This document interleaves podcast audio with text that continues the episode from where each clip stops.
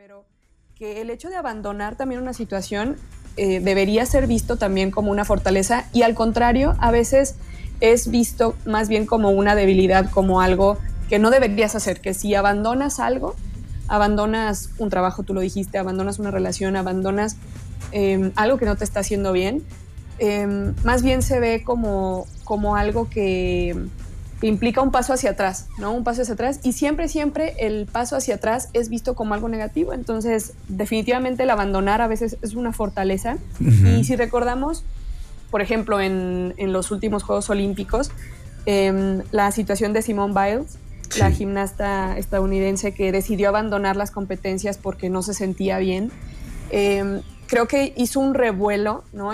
Creo que fue un parteaguas de, en, tan solo en el ámbito deportivo y creo que también permeó en, en, otras, en otras esferas, pero creo que fue un parteaguas en el deporte donde un atleta de ese nivel, em, con, con, la cantidad de resultados, de récords que ha roto y que ha alcanzado, creo que el que un atleta de ese nivel decida abandonar una competencia como Juegos Olímpicos marca un parteaguas de qué puede pasar cuando yo abandono una, una cúspide olímpica como la que, como la que ocurrió con, el caso de Biles.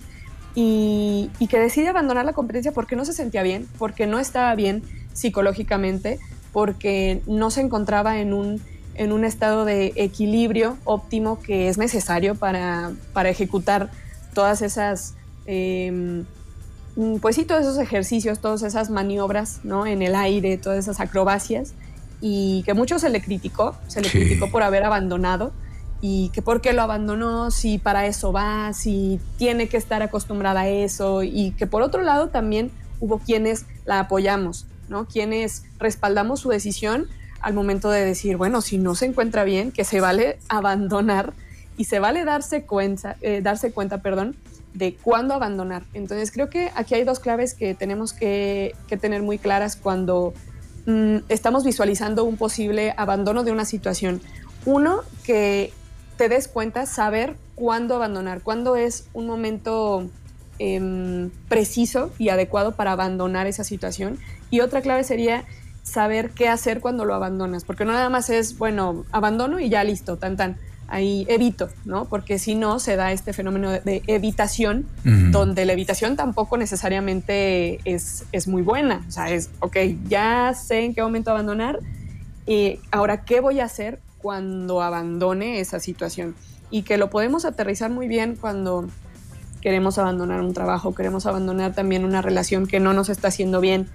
Em, alguien con lo, no sé, romper una relación que no nos está haciendo bien, que no nos conviene, Em, o abandonar incluso también una idea o una creencia equivocada que podemos tener sobre algo o sobre alguien, ¿no? Que hablábamos hace, hace algunas colaboraciones de cómo se permite también o tenemos derecho a cambiar de opinión, ¿no? Respecto, por ejemplo, a la vacuna, de que quizás antes, cuando estábamos recién iniciando, quizás decías, no, yo no creo en ellas, yo no quiero o lo que sea, y que se vale abandonar esa idea, es, es válido, abandonar esa idea o esa creencia equivocada y decir, no, ahora eh, cambié de opinión y que está bien. Y, eso no te hace el, eh, uy, no, ya, ya se arrepintió, ya, eh, o cobarde que no supo sostener su idea, ¿no? Al contrario, es una gran fortaleza el querer abandonar una idea o una creencia que posiblemente te estaba haciendo daño y que también se puede abandonar una forma de hacer las cosas que de repente no te, no te beneficien, ¿no? Aquí podemos ver, por ejemplo, eh, casos donde estás acostumbrado ¿no? a quizás, em, por ejemplo, en el caso de las personas que quizás quieran dejar de fumar, ¿no? Quieren abandonar ese, ese hábito, ¿no? Por, por, así decirlo, esa forma de hacer las cosas y que poco a poco van progresando, pues eso no los hace em, adquirir de, en automático una cualidad negativa, todo lo contrario, están teniendo suficiente fortaleza como para querer cambiar eso que les está haciendo daño y, que a veces como que no lo, no lo alcanzamos a notar. Queremos más bien que las personas siempre, siempre vayan hacia adelante y que en este caso abandonar y todas estas situaciones requieren habilidades que de alguna forma están demostradas como por esta, por esta fortaleza que cada uno de nosotros podemos, podemos mostrar. Y en resumen, que todos tengamos en claro que abandonar no es de perdedores, no es de cobardes. En ocasiones es todo lo contrario. ¿De dónde vendrá esa idea? Porque inclusive hasta de pronto hay quien dice la frase de para atrás ni para tomar vuelo y no sé qué tantas cosas se dice.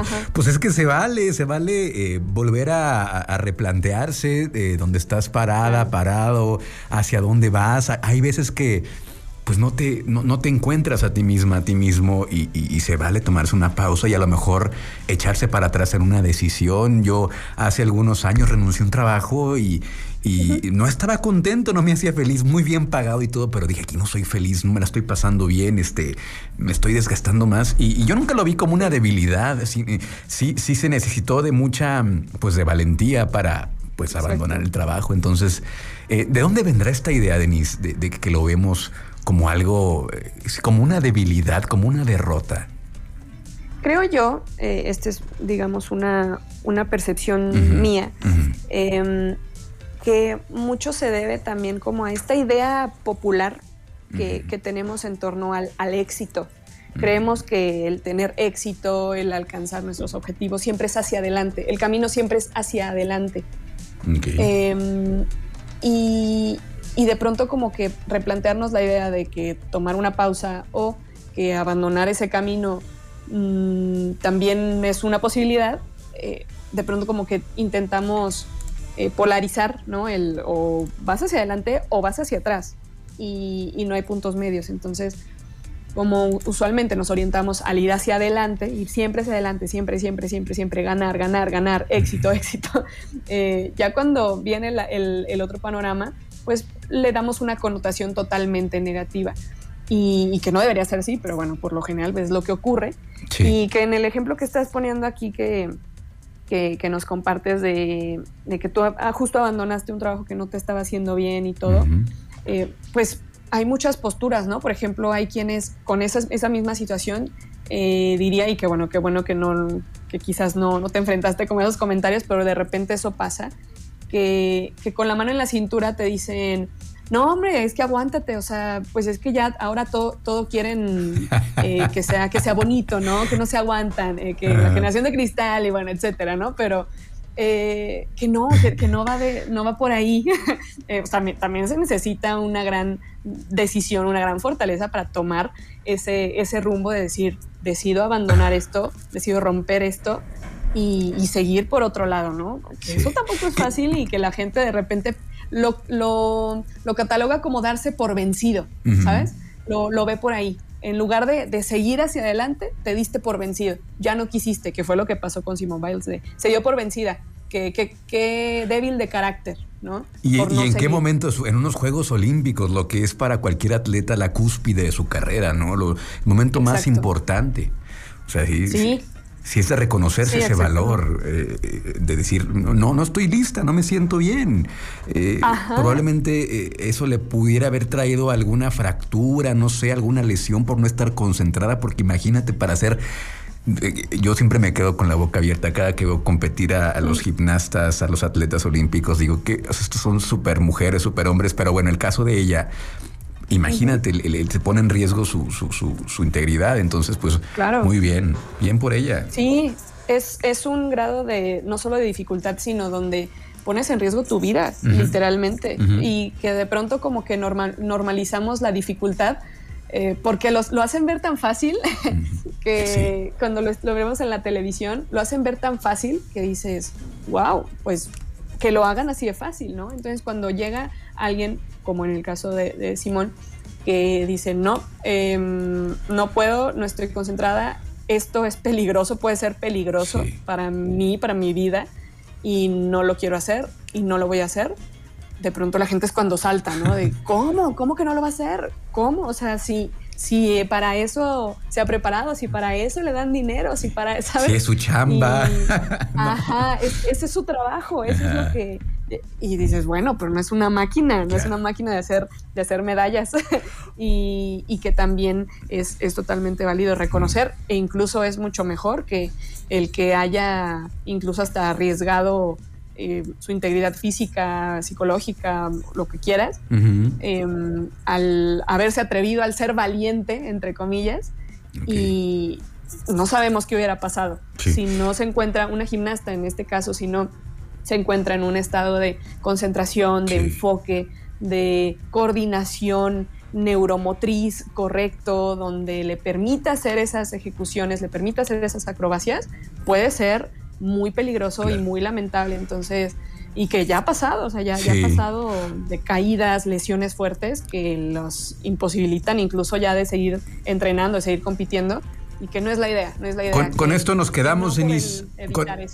ya tenemos que despedirnos. ¿Cómo te encontramos en redes rápidamente? Claro que sí, Luis. Me encuentran en Facebook como Denise Cupa y en Instagram como arroba Cupa. Gracias, Denise. Cuídate mucho, Luis. Bye, bye.